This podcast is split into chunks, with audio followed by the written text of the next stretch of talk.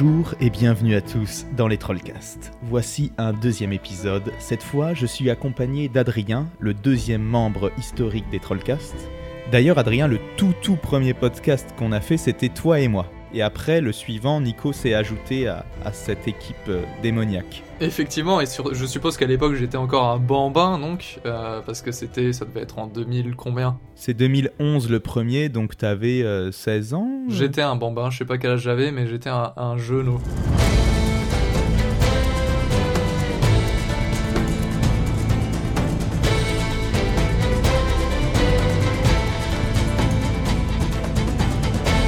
Alors Adrien, ce podcast, il est assez spontané parce que tu voulais parler d'un sujet. Tu m'as dit que les Trollcasts c'était euh, l'occasion d'analyser, d'aller dans, le, fond des choses et d'aller dans le fond des sujets de choses, et moi. euh, le fond des sujets de choses, ça ne veut rien dire. Et moi, y a, comme j'ai étudié le game design, il y a plusieurs euh, thématiques dans le game design qui m'intéressent beaucoup, dont notamment une dont on parle assez peu, la notion de fantasy. Euh, la notion de fantasy qui n'a rien à voir avec Tolkien, euh, ni avec les elfes et les nains. Ouais. Le plus simple, c'est de prendre un exemple. C'est-à-dire que par exemple, euh, un jeu comme Assassin's Creed 4 Black Flag, c'est un jeu qui cherche à véhiculer la fantaisie du pirate pour le joueur. Et en fait, on se rend compte en comprenant ça que euh, ça va mener à tout un tas de choses, à tout un tas de, de, considérations à prendre en compte qui vont passer évidemment par l'univers et la thématique du jeu, parce qu'évidemment c'est un univers de pirates, mais qui vont également passer par, par tout ce qui compose le jeu en fait, c'est-à-dire que également par les mécaniques de jeu, le gameplay, euh, le, game feel comme on dit, et ce genre de choses. Et en fait, on réalise aussi que euh, c'est quelque chose qui existe dans quasiment, peut-être pas tous les jeux, mais quasiment tous les, toutes les, grosses sorties de jeux un peu euh, gamer, console, PC, etc qui vont reprendre cette notion de fantasy en fait. Euh, on peut aller d'une fantasy qui est extrêmement simple et iconique et qui parle à tout le monde comme euh, être un cowboy dans Red Dead Redemption. Voilà, c'est la promesse de ce jeu, c'est tu vas incarner un cowboy avec tous les codes euh, et tout ce que ça t'évoque de, ce que tu as comme passif via les westerns et tout ce genre de choses. Mais on peut aller à des fantaisies qui sont beaucoup plus sophistiquées en fait, et qui vont être un peu ce qui, qui te vend le jeu, qui, qui attire le chaland finalement Qui appâte le cuit d'âme. qui appâtent le kidam, qui attire le chaland et, et- et préviennent le badaud finalement. Euh, euh, par exemple, être un lycéen japonais qui mène une double vie d'Arsène Lupin des temps modernes en s'introduisant dans la psyché des gens pour combattre leurs démons, là je viens de te vendre la fantaisie de Persona 5 et c'est beaucoup plus complexe, mais ça reste quand même une fantaisie, donc un truc que tu peux dire à quelqu'un qui va se dire ah ouais j'accroche et je vais avoir envie de vivre ça, tu vois ce que je veux dire? Alors, si je puis me permettre, dans Persona 5, je dirais qu'il y a plusieurs layers, plusieurs couches de fantaisie. Parce qu'en fait, il y a vivre le quotidien d'un jeune homme euh, étudiant au Japon dans un animé. Ça, c'est le jour. Et la nuit, par exemple, dans Persona 5, c'est euh, la fantaisie du cambrioleur euh, métaphysique. Ils sont un peu dissociés, en fait. Exactement, oui, parce que rien n'empêche un jeu d'avoir plusieurs euh, fantaisies, surtout un jeu comme Persona qui découpe beaucoup ces différentes séquences de jeu finalement. Euh, même si après, je pense que les différentes fantaisies au sein d'un même jeu vont se répondre et vont être intimement liées, tu vois. Quoique c'est intéressant parce que si tu prends un jeu un peu où tu peux, genre un jeu type RPG où tu peux créer ton personnage, typiquement Elder Scrolls, en fait, ta fantaisie, c'est toi qui vas la définir. Tu vas avoir la fantaisie de l'u- de l'univers du jeu qui va être toujours là, c'est-à-dire euh, c'est-à-dire que l'univers en soi peut porter une fantaisie. Via, là, dans, Skyrim, ça serait euh, les terres nordiques, euh, inspirées de la mythologie, etc. Mais après, ce que t'en ce fais d'un point de vue de ton personnage, tu vas pouvoir tout aussi bien vivre la fantaisie d'un assassin qui travaille pour la confrérie noire que celle d'un guerrier droit dans ses bottes qui travaille avec les compagnons, etc. Et c'est aussi là l'intérêt de ces jeux-là. Donc un point fort des jeux de rôle, ça serait de pouvoir euh, de laisser au joueur le choix de sa fantaisie dans une certaine mesure en fait peut-être. Exactement, mais ça vient avec d'autres euh, désavantages. C'est que, enfin, ce que je verrais comme ce que j'appellerais des avantages, c'est que la fantaisie, c'est non seulement quelque chose que tu vis sur le moment, mais c'est également quelque chose qui va te permettre de marketer le jeu. Et qu'est-ce qu'on observe si on regarde euh, les Elder Scrolls? C'est que Bethesda, ils avaient l'habitude de créer euh, des fantaisies uniquement d'univers, donc dans, dans lesquelles le- il n'y a pas une fantaisie qui est vendue vis-à-vis du personnage principal, en tout cas pas dans le marketing du jeu. Par exemple, dans Fallout, certes, t'es un habitant d'abri, mais c'est pas ça. que- La fantaisie du jeu vient pas de là. La fantaisie du jeu, elle vient du fait euh, d'explorer des terres désolées, post-apocalyptiques. Enfin voilà, j'apprends rien à personne. Avec un côté survie, euh, survivant, C'est Ken ça. le survivant. Quoi. Mais, et si on prend par exemple Oblivion, c'est une pure fantaisie d'univers aussi. C'est-à-dire que dans Oblivion, on va te dire, oui, voilà, tu, tu explores un monde médiéval fantastique, machin. Mais le truc, c'est que dans Oblivion, il n'y avait pas de figure de, de, de proue, il n'y avait pas de figure d'affiche. euh, pour appâter le chaland, encore une fois, c'est-à-dire que euh, on te vendait pas de fantaisie de personnage dans Oblivion. Euh, C'est-à-dire que si tu regardes euh, à l'arrière de la boîte, il y avait juste un chevalier générique avec l'armure de la Légion impériale, tu sais. Presque un garde, quoi. Ouais, c'est ça. Mais là où Skyrim était malin, et là tu comprends où je veux en venir, c'est vrai. Le Dovahkiin. le Dovahkiin, exactement.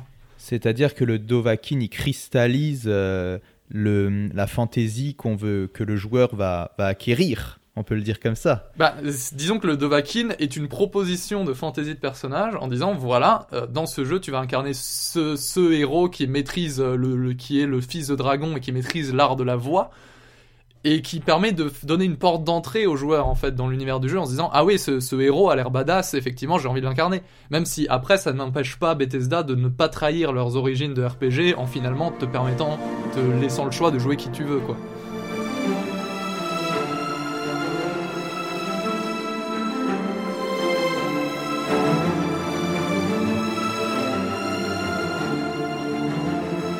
Tu m'as envoyé un, du coup un fichier texte avec euh, les travaux de Marc Leblanc. Est-ce que tu peux nous parler de ça? Parce que je vois qu'il y a 8 différences, 8 kinds of fun. Alors effectivement, Marc Leblanc, qui est, qui est donc euh, un éducateur et un concepteur euh, de jeux qui a travaillé notamment chez Looking Glass, mais qui maintenant est plus professeur, si je dis pas de bêtises. Euh, et donc il a travaillé sur des jeux comme euh, System Shock, etc. Il a théorisé quelque chose, il se disait, mais on parle tout le temps de gameplay ou de fun, mais qui sont des termes très vagues et généralistes, mais il pensait qu'on pouvait aller plus loin dans la différenciation des différentes expériences de jeu et des, diffé- des différents types de plaisirs euh, que pouvait apporter un jeu.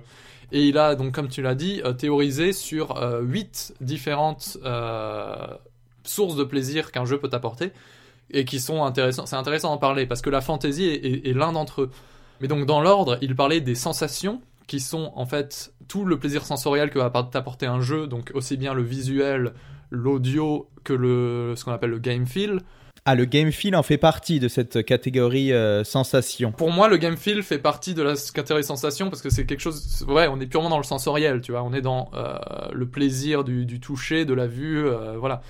Le deuxième qui listait, c'était la fantasy, donc dont on a déjà parlé, donc on y reviendra évidemment puisque c'est le sujet de ce podcast, de ce trollcast, devrais-je dire. Le troisième point, c'était la narration, donc c'est ce qu'il appelle le sens du drama.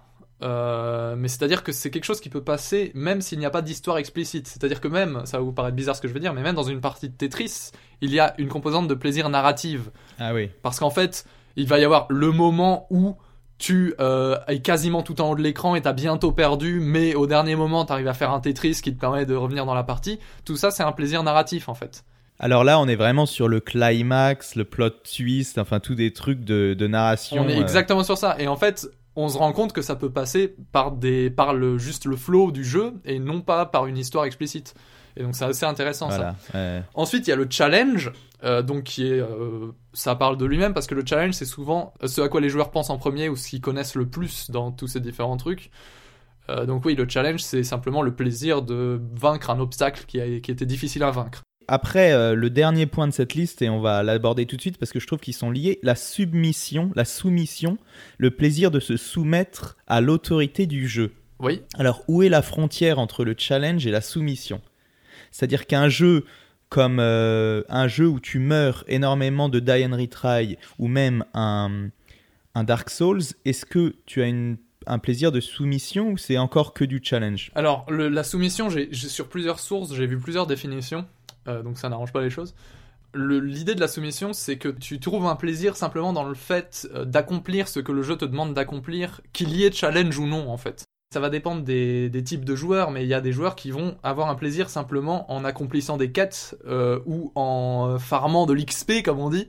euh, qui est quelque chose qui n'a qui n'a absolument aucun enjeu euh, d'un point de vue de challenge ni autre mais ça va quand même leur procurer du plaisir. Et c'est là l'idée de la soumission, donc se soumettre à ce que le jeu te demande de faire en fait. Mais alors, clairement, le plaisir du complétionniste, ça va dans la soumission. Euh, je pense, oui, complètement, complètement. Sans le dire de manière péjorative, mais si on devait le ranger quelque part dans ces huit catégories, je pense. Oui. Alors ensuite, il y a, y a une autre catégorie, fellowship.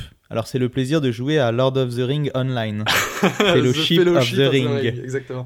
non, euh, le fellowship, donc qu'on peut traduire par le la communauté, la compagnonnerie, la, non, le sentiment de communauté. Ah oui. Euh, donc c'est tout simplement le plaisir de jouer, le plaisir de jouer avec d'autres euh, d'autres personnes, d'autres êtres humains. Alors online ou non Plaisir que nous connaissons assez peu, mon cher ami Théophile, car nous ne sommes pas vraiment des joueurs online, n'est-ce pas? Ah, Mais oui, c'est vrai que c'est online ou non, parce que ça passe aussi par le plaisir de jouer un jeu solo avec quelqu'un à côté de toi qui regarde. Mais alors, attendez, mais si tu bats quelqu'un au jeu de combat, là, euh, tu appellerais ça comment? Euh, Le plaisir de soumettre. Tu peux avoir un plaisir d'avoir soumis l'autre, d'avoir vaincu l'autre. Ah oui, mais du coup ça tombe dans. Pour moi, c'est pas la soumission, c'est. Euh, mais pour moi, c'est pas la soumission parce que c'est l'être humain que tu soumets et tu aurais pu le soumettre dans n'importe quel contexte même en lui demandant de cirer tes pompes. Donc le plaisir n'est pas lié 100% au jeu vidéo. Après, je peux me tromper. Continuez, s'il vous plaît.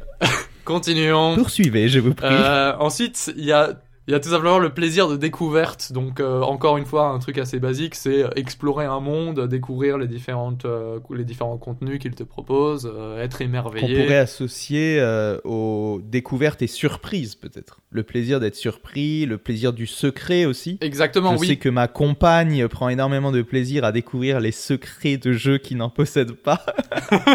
non, mais tout à fait, c'est tout à fait pertinent ce que tu dis, parce que je parle d'explorer un monde, mais pas du tout. Ça peut être explorer le système de jeu aussi genre découvrir comment euh, vont interagir telles choses. Tu typiquement, votre dernier podcast sur les immersive sim, on est en plein dedans. C'est-à-dire que l'immersive sim, un des plaisirs de jeu, ça va être d'expérimenter avec les différents systèmes de jeu pour découvrir en fait tout ce qui est possible.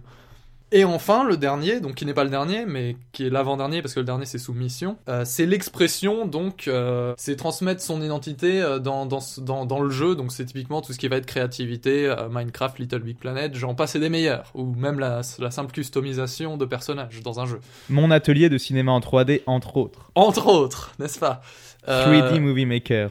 Donc voilà, on, on se rend compte qu'en fait, et encore ça c'est qu'une manière de théoriser, il y en a eu d'autres, mais on se rend compte qu'en fait, le plaisir de jeu va venir de, plein de choses différentes.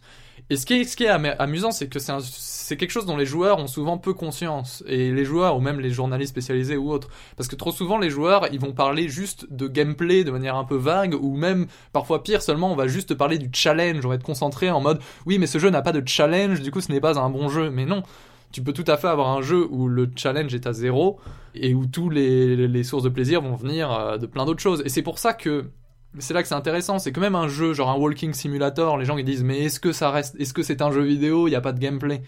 Bah il n'y a pas de gameplay, mais tu vas quand même avoir une expérience de jeu qui va passer par l'aspect narratif, par l'aspect sensation, euh, sensoriel, par l'aspect découverte, et donc finalement tu vas avoir une expérience de jeu parce que ton esprit pendant que tu joues, même si tu t'appuies pas beaucoup sur les boutons sur la manette, ton esprit va être euh, va, va, réfléchir comme si tu étais euh, en train de, de, vivre une expérience de jeu alors justement, je voulais faire une petite digression vis-à-vis par exemple du cinéma, parce que dans la liste, on va refaire la liste rapidement. Il y a sensation, fantasy, narration, challenge, euh, fellowship, donc communauté, découverte, expression et soumission. Expression, c'est la créativité, etc. Alors le cinéma, ça embarque déjà la narration et ça embarque aussi euh, la découverte. Euh, chacun de ces points euh, n'est pas exclusif aux jeux vidéo. C'est ça aussi le, souci là. Alors, si tu veux pousser le truc, je serais, tenté de dire que le cinéma peut embarquer tous ces points. Après, il y en a peut-être certains où il va falloir être un peu euh, tiré par les chevaux pour, pour y arriver. Oui, en plus, euh, oui, non, non, mais j'ai oublié sensation dans le cinéma. Sensation, mais même fellowship, même, même fantasy. Voilà, et c'est ça, c'est le point sur lequel je voulais arriver. Est-ce que on peut incarner justement au cinéma. Eh ben oui, se projeter dans le personnage. Exactement. Quand, quand, tu vas voir un film de Spider-Man, tu vis complètement la fantaisie de Spider-Man, alors que tu n'es pas actif, mais tu, tu, la vis à travers le personnage. Ça marche complètement comme ça. Et, euh, D'accord. Et c'est hyper intéressant ce que tu dis là, parce que il y a un auteur, euh, un game designer qui s'appelle Brian Upton, qui a écrit un jeu, un jeu, non, il n'a pas écrit un jeu, il a Un écrit livre. un livre, euh, un livre de théorie du design qui s'appelle euh, Aesthetics of Play, euh, qui est un livre que je vous conseille beaucoup. Et dans ce livre, ce que théorise Brian Upton, c'est qu'en fait, le, plaisir de jeu, quand tu joues à un jeu vidéo ou un jeu de société ou un jeu sportif, peu importe, peu importe, le plaisir de jeu est le même que tu as quand tu regardes un film, lis un livre ou écoutes tout, tout, tout, tout type d'histoire, Un audiobook notamment. par exemple. Mais, mais donc, euh, ce livre est super intéressant parce que il te fait, il te fait, il t'explique que d'un point de vue psychologique, les mécanismes qui vont se mettre en place dans ta tête quand tu regardes un film sont exactement les mêmes que quand tu joues à un jeu. Et euh, pour prendre un exemple où c'est très parlant, euh, c'est l'exemple des nouvelles euh, policières, des, des genres Agatha Christie et tout ce que tu veux. Quand tu lis un Ouais. truc comme ça, il y a un mystère à résoudre. Et pendant que tu lis, tu vas jouer, entre guillemets, à résoudre ce mystère, à te demander, ah oui, donc les indices, machin, ce personnage, machin, qu'est-ce que ça va être la fin de l'histoire Et du coup, en fait, c'est là qu'on se rend compte que le jeu peut exister sans même euh, qu'il n'y ait aucune notion de gameplay qui, qui soit présente, mais tu peux jouer simplement dans... D'interaction au sens propre. Voilà, sans qu'il n'y ait d'interactivité, exactement. Ouais, voilà.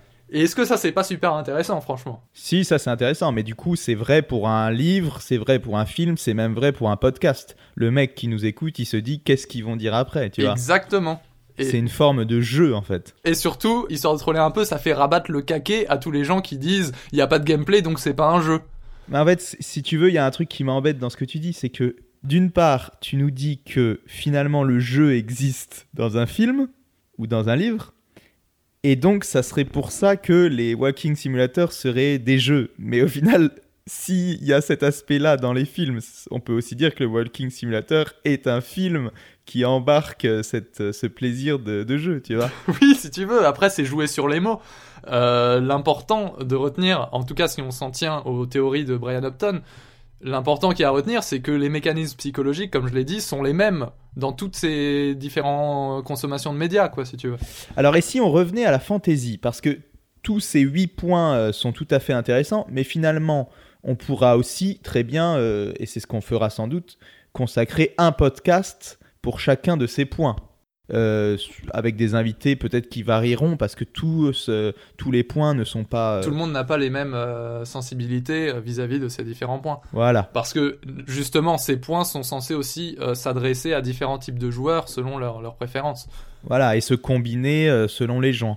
Par exemple, si toi, tiens, on va, on va faire une petite question intéressante. Euh, si toi, tu devais citer les points les plus importants pour toi dans euh, un jeu vidéo, alors parmi ces huit points, quels seraient-ils?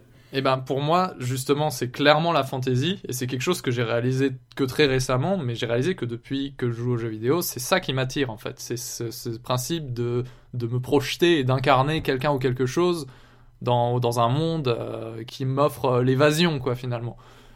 Alors, toi, ça serait seulement la fantaisie ou Non. également d'autres points? Pour moi, ça serait principalement la fantasy. Ensuite, comme tout le monde, euh, le sensoriel, parce que il y a beau y avoir des gens qui disent que les graphismes on s'en fout, mais en vrai tout le monde est atteint par l'aspect sensoriel euh, d'un jeu. Ah oui, mais après, on dit, quand on dit les graphismes, on s'en fout, ça peut être euh, du point de vue purement technique. Oui, c'est vrai, c'est vrai. Non, mais euh, je bon. troll, je troll. Tu es un vrai troll, cette fois-ci, nous avons un vrai troll avec nous. c'est ça. Euh, ensuite, clairement, euh, moi je suis un peu sensible à tout, hein, finalement. euh. Très polyglotte. Peut-être moins à la soumission et moins à l'expression, parce que finalement, dans les jeux, je cherche pas trop à m'exprimer. euh, je le fais Oui, plus voilà, hors- c'est ça. Je le fais plus hors des jeux, donc. euh, Enfin, moi, je crée Ouais, des c'est ce jeux. que j'allais bon. dire. Toi ou même moi, on, on a déjà l'occasion de créer suffisamment. Moi, c'est pas du tout ce que je recherche dans un jeu. Je préfère clairement prendre ma caméra et faire mon film, Ouais, par c'est ça. Que créer un film dans un jeu. Mais quand on était petit, par contre, et c'est souvent le cas, c'est souvent des jeux pour les plus jeunes. Quand on était petit et qu'on n'avait pas les, les outils, euh, c'était euh, quelque chose qu'on adorait beaucoup. Comme je disais tout à l'heure, mon atelier de cinéma en 3D, Rayman Designer, Créa Studio Moyen Âge. non, mais ça c'était plutôt des films, mais en fait Oui, tu oui. créais dans un jeu. Et après, par contre, les jeunes, les enfants, ben, notre petit frère, notre plus petit frère, c'est euh, Little Big Adventure, Minecraft, euh, voilà, presque ses deux jeux préférés. Maintenant, il a grandi. Little Big voilà. Planet, s'il te plaît. Pas Little, Little Big Adventure. Planet, Little Big Planet, exact.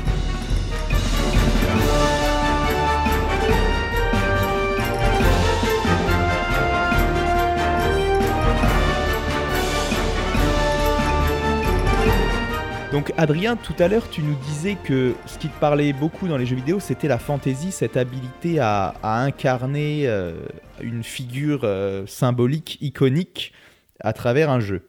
Et justement, c'est ce qui t'a poussé à faire ton jeu qui s'appelle En Garde, euh, Ping Awards euh, du meilleur jeu étudiant 2018, quand Oh, même. arrête on, peut, on peut le dire. Arrête Arrêtez, arrêtez, mes amis, mais c'est c'est une réalité. Du coup, euh, justement, vous deviez euh, proposer des projets pour votre jeu de fin d'année. Et toi, tu t'es rendu compte que il y avait relativement peu ou pas de jeux qui permettaient d'incarner la fantaisie du mousquetaire. C'est bien ça, le mousquetaire. Le mousquetaire, ou, ou- ou plus généralement euh, la, la fantaisie du, du film de Cap et d'épée, donc avec ces, ces héros fringants qui, qui se battent euh, en, en se fichant de la, de la gueule de leurs adversaires et en, et en coupant des lustres et, euh, et ce genre de, de joyeuseté. Voilà, et qui pour le coup, pour faire une petite parenthèse cinéma, alors des fois on dit oui, le western n'est plus à la mode au cinéma. Pourtant, on continue de voir euh, ça et là quelques westerns sortir, mais là pour le coup, le film de KPDP, c'est un genre qui est super bien ancré dans l'inconscient collectif, mais qui est euh, qui n'existe quasiment plus au cinéma euh, sous sa forme. euh, ça n'existe vraiment quoi. quasiment plus. hein. C'est vraiment, Voilà. ça a disparu. Parce Le que seul- on le a seul encore du repré- péplum, on a encore quelques péplums récents, genre 300, Gladiator, etc. On a encore quelques westerns, genre No Country for Old Man, ou récemment j'en avais vu un autre. Ouais, il y a eu les, les Sister Brothers là aussi récemment. Voilà.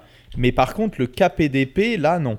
Ah, mais c'est clair que ça a complètement disparu. Le, le, un, des, un, des, un des représentants du genre, et encore c'est un peu tiré par les cheveux de nos jours, ça serait la saga Pirates des Caraïbes.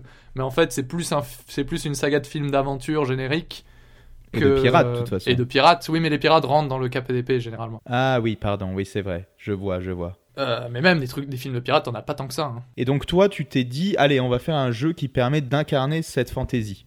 Oui, parce que moi, ce que je me suis rendu compte, c'est que euh, cette fantasy, elle n'existait quasiment pas en jeu vidéo, à part dans quelques jeux de pirates, puisque c'est un peu affilié, mais c'est pour ça que j'aime bien faire la, nuance entre le pur KPDP à la Trois Mousquetaires, à la Zorro, et le pirate, parce que c'est quand même deux univers un peu différents. Et clairement, le pur KPDP, comme je dis, euh, c'est quelque chose qui n'existait quasiment pas en jeu vidéo. Genre, essayer de trouver un jeu euh, un peu ambitieux qui utilise cette thématique, bah moi, j'ai pas réussi. L'intro de Assassin's Creed 2 ou l'intro de Assassin's Creed Unity, on est encore un peu sur ce genre de truc quand même. Alors clairement, mais moi ce que je trouve c'est que Assassin, euh, c'est quand même une fantaisie différente parce que c'est la fantaisie de l'assassin et en plus le ton est très différent parce que euh, il y, a le- il y a le ton très sérieux un peu des jeux Ubisoft. euh, même si ok Ezio il fait des blagues machin tu vois, mais on est Ouais. on est on n'est pas au niveau de euh, du truc un peu un peu kitsch euh, où les mecs ils se battent en collant et Ouais, c'est clair. et justement comme tu le disais c'est une fantaisie qui est méga inscrite dans l'inconscient en fait des gens. Ouais. Ça fait kiffer les gens généralement. C'est-à-dire que le, le délire du mousquetaire, les gens ils le visualisent bien et ça les fait kiffer. Et du coup, je me disais, il y a vraiment un truc à faire, quoi. Il y a vraiment un truc à exploiter. Notamment que, surtout que ça s'adapterait super bien à, un jeu vidéo avec tout ce que le jeu vidéo a de propre, c'est-à-dire des mécaniques de jeu, euh, du combat. euh. Et, euh, et ce qui était intéressant quand on l'a développé, c'est que en permanence, nous notre intention c'était réaliser pour le joueur la fantaisie d'un film de KPDP dans un jeu vidéo. Comme dans Westworld, euh, le film de 71, euh, il me semble, dans lequel il y a différentes fantaisies, justement, que euh, les gens, les spectateurs, les visiteurs du parc vont pouvoir choisir leur fantaisie. Dans le Westworld original, est-ce que c'est dirigé par Michael Crichton? Je ne sais pas, il faudrait vérifier, mais en tout cas, oui, as les mousquetaires, ça fait partie des quatre fantaisies qui peuvent incarner à, aux côtés du western, justement, des cowboys. Ah bah je savais pas, c'est intéressant ça. Je pense que la plupart des gens qui, qui, me parlent de Westworld, euh, la série Netflix, et ils savent pas que c'est une réadaptation d'un truc qui existe déjà. Michael Crichton qui fera Jurassic Park plus tard, où là pour le coup ce n'est pas vraiment la, la fantaisie d'incarner un Jurassic Park, d'in- d'incarner un, un dinosaure, Ah bah, mais bon, euh, attends, ça attends. va dans le- la même le- thématique. Non, non, mais, mais, mais le parc, euh, je te dis, on peut, on peut trouver une fantaisie dans tout, dans quasiment tout. Le- la fantaisie de visiter un, un parc de dinosaures, tout simplement. Comme on l'avait dit au début du podcast, la fantaisie peut passer par le monde aussi qui était proposé et pas Ouais. seulement par le personnage. D'accord, ah mais ça c'est un, point intéressant. Et oui. Et comme je disais, pour finir sur euh, En Garde, euh, c'est que euh, on, on- on- on travaillait en se posant sans cesse la question, mais quel, quelle manière d'implémenter les mécaniques de jeu, euh, que ce soit le game feel, le, le système, etc. Quelle est la meilleure manière de retranscrire euh, la fantaisie du mousquetaire, tu vois. Et c'est passé par plein de trucs, c'est passé par la fluidité du gameplay. On voulait que par exemple quand t'esquives, quand tu fasses une esquive euh, vers une table, bah, au lieu de te bloquer sur la table, ton perso il va automatiquement sauter sur la table pour faire le kéké un peu, tu vois, mais pour que ça rentre complètement dans la fantaisie, tu vois. Et c'est là que tu te rends compte qu'en fait chaque vraiment le moindre détail va participer à ta fantaisie si c'est bien fait en fait. Exactement, et c'est ce sur quoi je voulais rebondir tout à l'heure, c'est que effectivement, il y a les phases de gameplay, le gameplay en tant que tel, il y a aussi la façon comment euh, ces phases sont liées entre elles. Par exemple, typiquement dans un euh, Assassin's Creed euh, Black Flag, tu as non seulement du pilotage de bateau, ensuite tu as du, de l'aventure à pied, mais il y a aussi ces transitions qui renforcent tellement cette fantaisie pirate de par exemple quand tu veux quitter ton bateau par exemple, pour un abordage, il va sauter, attraper une corde et se balancer, ou alors il va euh, plonger dans l'eau et pour rejoindre l'île la plus proche. Et finalement, c'est dans ce jeu, c'est presque les transitions, les, le liant entre les différentes phases de gameplay qui, qui poussent euh, la fantaisie encore plus loin, en fait, en tout cas.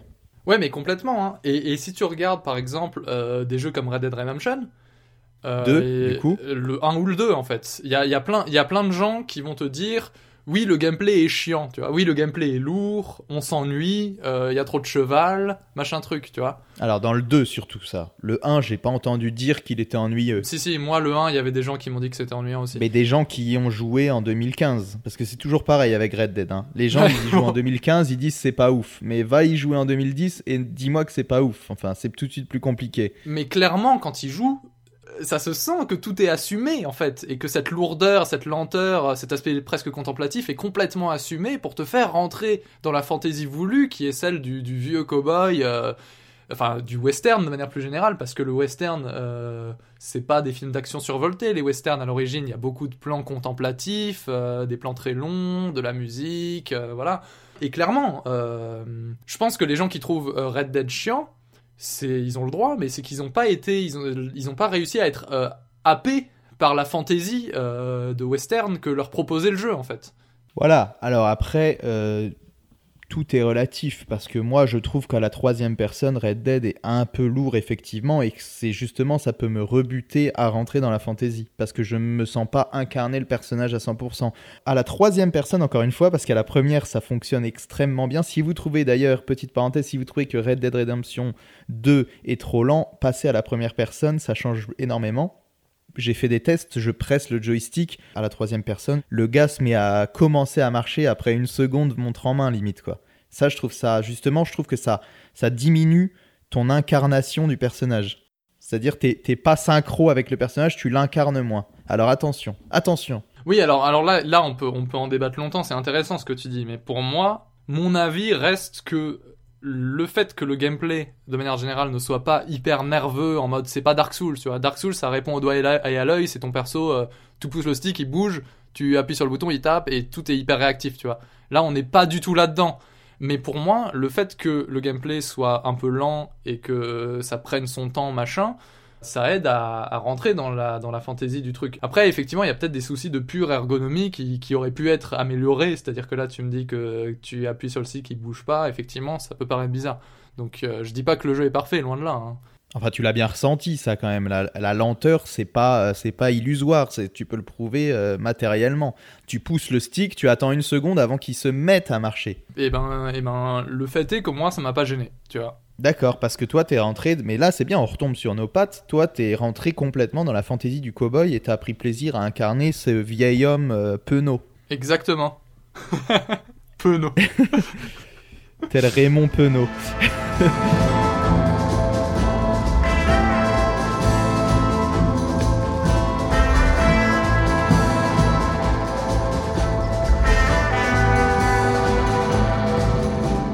faut bien comprendre, c'est que le thème du jeu en lui-même ne suffit pas à véhiculer une fantaisie.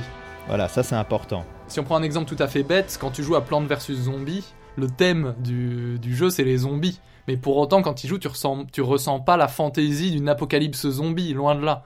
Ou même, euh, ça touche beaucoup les jeux mobiles et les jeux euh, navigateurs, ce, genre de truc, mais c'est euh, tous les jeux match 3, mais qui vont avoir une thématique Genre, tu sais, les Candy Crush à thématique, genre euh, donjon, euh, Puzzle and Dragons, tu vois. Soit Ouais. disant, soit disant, t'es un aventurier qui combat des monstres, mais à la fin, tu fais des puzzles. Donc en fait, le jeu est peut-être super drôle, mais ça te fait pas rentrer dans la fantaisie de l'aventurier qui combat des monstres. Parce que le gameplay, ne s'y- le gameplay ne s'y prête pas, tout simplement. Et même euh, pour moi, les jeux, euh, les MMORPG des années 2000, euh, pour moi, c'est la même chose. Pour deux raisons. Le game feel est aux abonnés absents. Je pense à des jeux, euh, même World of Warcraft, hein, attention, qui te donnent pas vraiment l'impression d'incarner ton héros, je trouve, mais ça, c'est des questions de game feel. Je trouve que plutôt, tu as l'impression de donner des ordres à quelqu'un, en fait. Après, il y a des gens qui, qui kiffent ça. hein. Euh, mais, ça, tu vois, moi, pour moi, c'est là qu'il y a peut-être une nuance entre fantasy, comme on l'entend depuis tout à l'heure, et euh, ce que j'appellerais plutôt immersion ou game feel, euh, ou immersion par le game feel, on va dire, tu vois. C'est-à-dire que ça dépend du joueur, comme tu dis, mais clairement, euh, il y a des gens qui jouent à, World of Warcraft et qui vont complètement rentrer dans la fantasy qui est proposée par le jeu. euh, sans pour autant avoir un gameplay qu'on pourrait un game feel qu'on pourrait qualifier d'immersif entre guillemets comme tu comme tu le précises Mais le game feel, du coup, ne participe pas à cette impression d'incarner. Moi, je trouve qu'il y participe, justement. Ben non, mais écoute, autre exemple, par exemple, tu prends euh, Sid Meier's Pirate. Ouais. Euh, c'est un jeu euh, plutôt axé jeu de gestion qui te fait complètement vivre la fantaisie du pirate à 100%. Pourtant, à aucun moment, si je dis pas de bêtises parce que j'ai pas joué, mais à aucun moment tu n'incarnes directement ton personnage de pirate. Simplement, tu vas piloter ton bateau, tu vas faire des, des trucs de gestion, tu vois, il y a peut-être des combats, je sais plus. Oui, mais ça te fait vivre la fantaisie de quelqu'un qui gérerait une équipe de pirates. Donc en gros, faire exactement ce que cette personne ferait.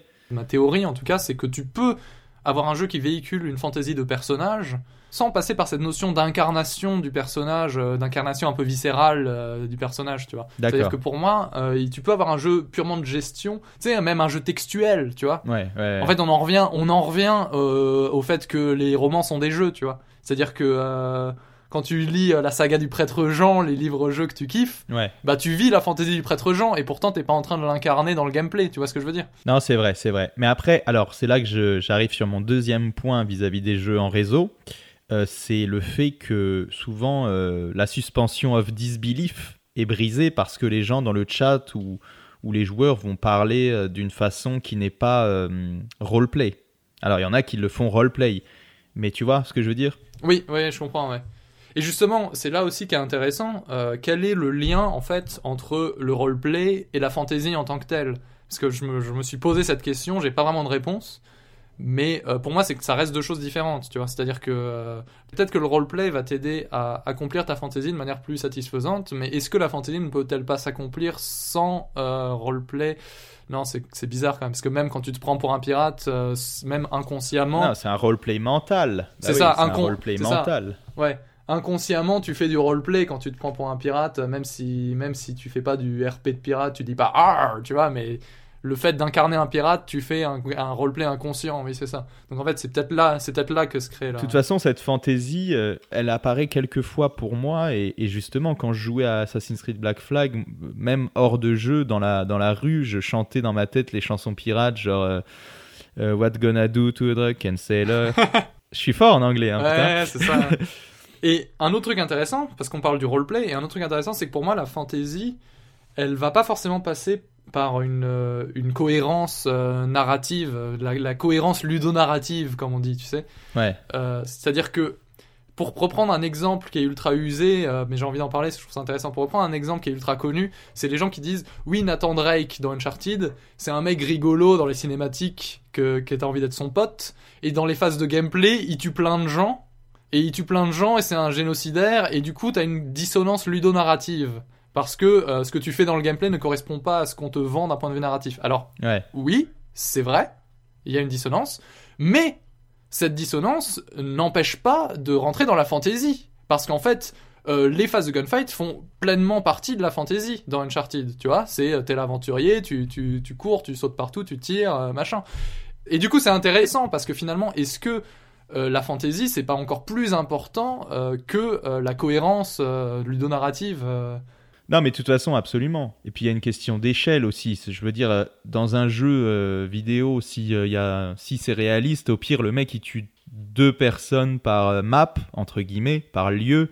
C'est déjà énorme, tu vois. Même dans un film du type Indiana Jones, euh, s'il tuait deux gars par, par map, par lieu, pardon, ça serait abusé. Mais dans un jeu vidéo, ça serait chiant, quoi. Ce serait pas suffisant. En fait, la réalité, je pense, c'est que euh, vu que la fantaisie que qu'essaye de délivrer Uncharted, c'est la fantaisie du film hollywoodien explosif avec plein d'actions et tout. Ouais. Pour délivrer cette fantaisie efficacement, ils sont obligés en fait de mettre des séquences où tu tues plein de gens. Tu vois ce que je veux dire? Ah oui. C'est-à-dire que s'il y avait deux mecs, ça marcherait pas en fait. Voilà. Mais c'est toujours la même chose. Et là, je voulais faire une petite parenthèse. C'est, pareil avec euh, les barres de vie qui remontent. Euh, ça fait 10 ans, voire plus, que j'avais théorisé ça. Le fait que les barres de vie qui remontent, en fait, la barre symbolise juste une probabilité de se prendre la balle fatale. Et qu'en fait, une fois que la barre, elle est vide, tu t'es exposé tellement aux balles que ta probabilité de te prendre une balle est de 100%. Et du coup, tu meurs. Ça, c'est ce que je disais.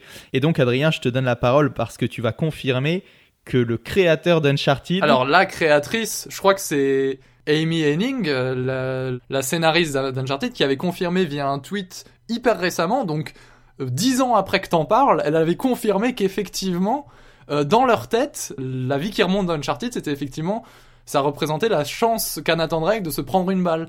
Parce que, justement, elle en parlait dans son tweet, parce que ça correspondait mieux à la fantaisie qu'ils essayaient de vendre, en fait. Ah oui. La fantaisie du héros qui se fait jamais toucher et qui, au bout d'un moment, va, va forcément, parce qu'il faut bien perdre dans un jeu, Clamsé. mais la fantaisie du héros qui peut courir entre les balles et qui se fait jamais toucher. Ah oui, d'accord. Donc on retombe sur nos pattes en plus. Et on retombe sur un patte. Et c'est et c'est drôle parce qu'au final, ça se ressent pas, en tant que joueur, tu le ressens pas forcément.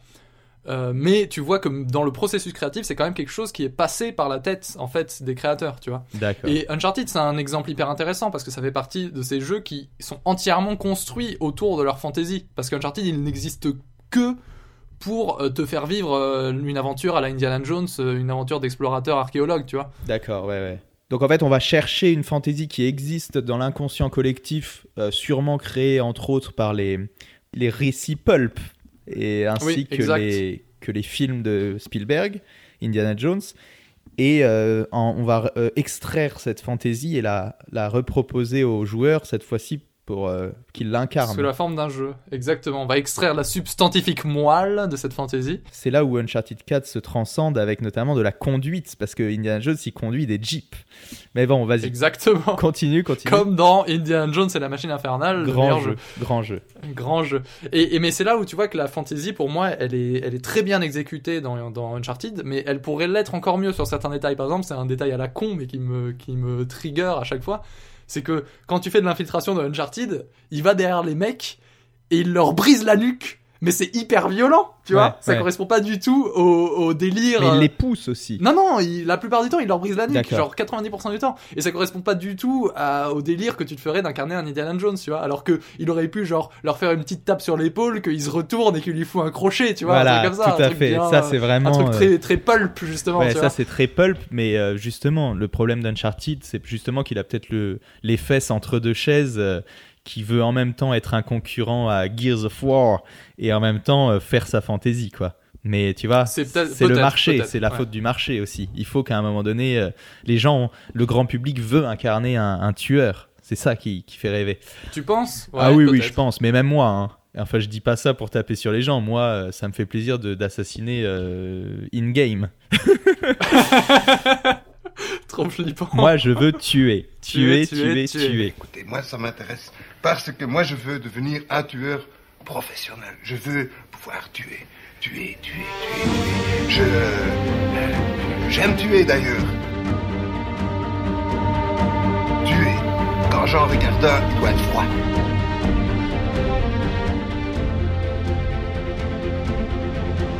De l'action, s'il vous plaît, parce que si j'ai pas d'action,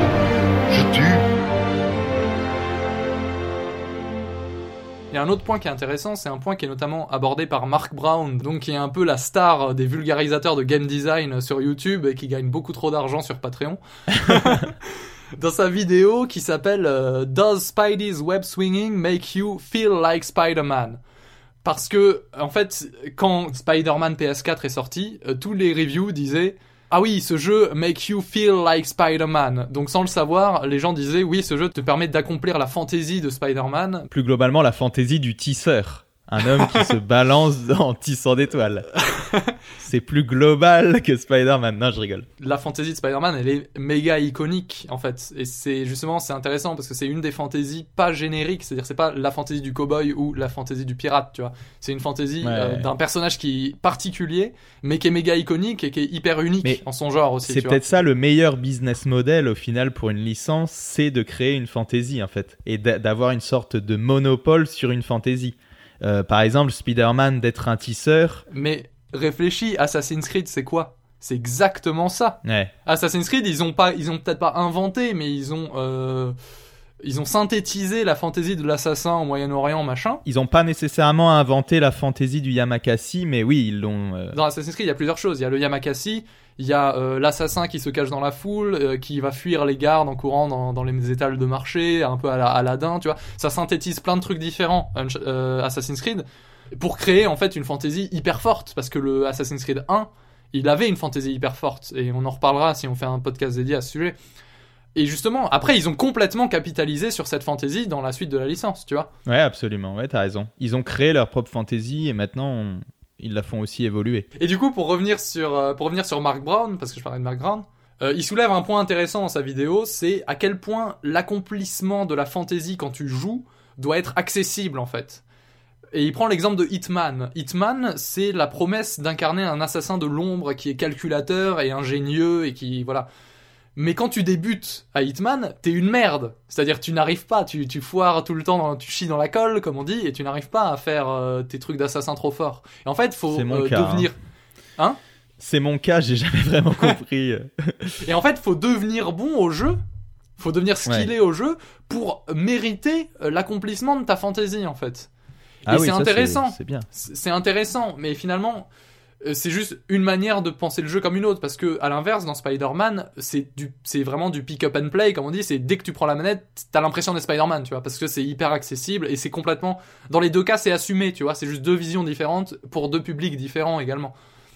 Et justement, dans Spider-Man, ils auraient pu remettre en place la même idée en mode au début, tu dois apprendre à être Spider-Man, tu vois. Mais pour faire ça, ça aurait été pertinent de le mettre genre en parallèle avec euh, l'origin story, comme on dit, de Spider-Man, tu vois, où lui il découvre ses pouvoirs, il se fait piquer par l'araignée, machin, et toi en parallèle tu apprends à être Spider-Man en tant que joueur, tu vois. Ça aurait été intéressant. C'est marrant que tu parles de ça parce que je regardais un stream de Punky, il jouait à Spider-Man 2 sur PS2 et il me disait euh, on peut pas courir sur les murs dans ce jeu et moi je lui ai dit bah si on peut et je me suis rappelé que justement c'était un pouvoir que tu débloquais au cours du temps. Alors quand tu débutes le jeu, tu l'as pas. Donc finalement le Spider-Man 2 PS2, c'est plus long pour atteindre la fantasy parce que tu dois débloquer des pouvoirs. Alors que comme tu l'as dit dans le nouveau, là tous les pouvoirs quasiment sont disponibles de base, en tout cas les pouvoirs euh, qui te permettent d'accomplir ta fantaisie du type courir sur les murs, etc. Exactement. Et là où je pense qu'ils ont pas voulu euh, justement, euh, parce que une- t'avais un lien logique à faire, hein, une corrélation logique entre l'origin story de Spider-Man et le joueur qui apprend à jouer, tu vois. Mais là où je pense qu'ils ont pas voulu faire ça, c'était justement euh, parce que d'une, l'origin story de Spider-Man, elle a été sur-racontée dans plein de médias différents et tout le monde la connaît et ça, et ça fait chier. Donc autant raconter autre chose. Et de deux, justement, c'était pour pouvoir juste euh, commencer le jeu et tout de suite avoir l'impression d'être Spider-Man, tu vois, et être à fond dedans. Ouais. Et si tu prends d'autres jeux qui font ça, justement, il y a des jeux qui font ça, qui, qui incluent euh, la progression du joueur dans la fantasy qu'ils offrent. Je pense notamment à Kingdom Come Deliverance, que t'as beaucoup aimé, Ah oui, ou même à, ou même à Dark Souls. C'est-à-dire que dans ces jeux, c'est assumé euh, d'un point de vue narratif, d'un point de vue fantasy, qu'au début tu es une merde. Je dis peut-être un peu trop le mot merde, mais qu'au début t'es un paria, que t'es un gros naze, un pecno, un... Tu vaux pas un copec. tu ne vaux pas un copec. T'es un pécor, voilà. Et ça, fait, et ça fait aussi partie de la fantasy en fait. Sachant que, après, narrativement, de manière intrinsèque avec l'apprentissage du jeu par le joueur, tu vas évoluer jusqu'à atteindre un stade de, de seigneur dans le cadre de Kingdom Come ou de dieu vivant même dans le cadre de Dark Souls, tu vois. Ou même de roi dans Mountain Blade. ou par exemple aussi. Et c'est là que tu as la fantasy of- que propose le jeu et euh, la progression du joueur qui sont complètement liés, tu vois. Et du coup, c'est assez intéressant. Spider-Man, Spider-Man, does whatever a spider can. Spins a web any size, catches thieves just like flies. Look out, here comes the Spider-Man. Bon, Adrien, je pense qu'on a bien fait le tour euh, du sujet. Euh, Qu'est-ce qu'on pourrait dire pour conclure? Moi, ça m'intéresse de conclure aussi. Bah écoute, moi, euh, j'avais noté un truc sympa pour conclure, c'est que finalement la fantaisie, le plaisir de la fantaisie, ça renvoie à un des rapports au jeu les plus primaires qui soient qu'on a quand on est enfant en fait. Parce que quand on est enfant, dans la petite enfance, tous les enfants vont genre jouer aux gendarmes et aux voleurs, jouer aux pirates, jouer à incarner en fait euh, quelque chose parce que ça leur permet de euh, ça leur permet de, de, s'ouvrir au monde en fait et de comprendre un peu de se mettre à la place tu vois et de, et de s'ouvrir au monde et du coup euh, le fait que la fantasy soit un, un élément très fort dans les jeux vidéo c'est je pense que c'est un écho direct en fait à cette à ce à ce jeu de rôle qu'on prenait plaisir à faire tu vois quand, quand on était enfant finalement Ouais, absolument. Bah, c'est bien dit et c'est très intéressant. Ça m'a fait plaisir de discuter de ce sujet avec toi. bah moi aussi écoute Voilà, euh, j'espère que c'est le premier podcast d'une longue lignée. Euh, N'hésitez pas à réagir en commentaire, à nous envoyer vos réactions sur ce sujet et on se retrouve euh, la semaine prochaine, tout simplement. J'en sais rien. Euh, si vous voulez, si vous voulez vous renseigner sur le sujet de la fantasy, c'est compliqué parce que quand tu cherches des choses à ce propos, tu trouves que des choses à propos des elfes et des nains, donc c'est très chiant. donc faudrait peut-être, penser à un autre terme, je sais pas, mais. Euh, mais je vous conseille euh, donc, euh, bah il y a une vidéo d'Extra Credits, une chaîne de vulgarisation qui parle de, la fantasy, mais qui va pas vous en apprendre beaucoup plus que tout ce qu'on a dit là même si elle reste intéressante. Après, je vous conseille de lire le livre Aesthetics of Play de Brian Upton parce que il aborde plein de choses super intéressantes. Entre autres, il parle de la fantasy, mais il parle vraiment de plein de choses super intéressantes qui te font changer ta vision de comment comprendre en fait un jeu et comment comprendre aussi l'acte de jouer. magnifique, magnifique. Eh bien, on se dit à plus sur ces belles paroles, on se dit à plus et à plus tard, tout simplement. Et à la prochaine Et à la prochaine. Allez, salut, ciao. Bon bah c'est top Ah, tu, dis, tu disais pas ciao, toi, du coup.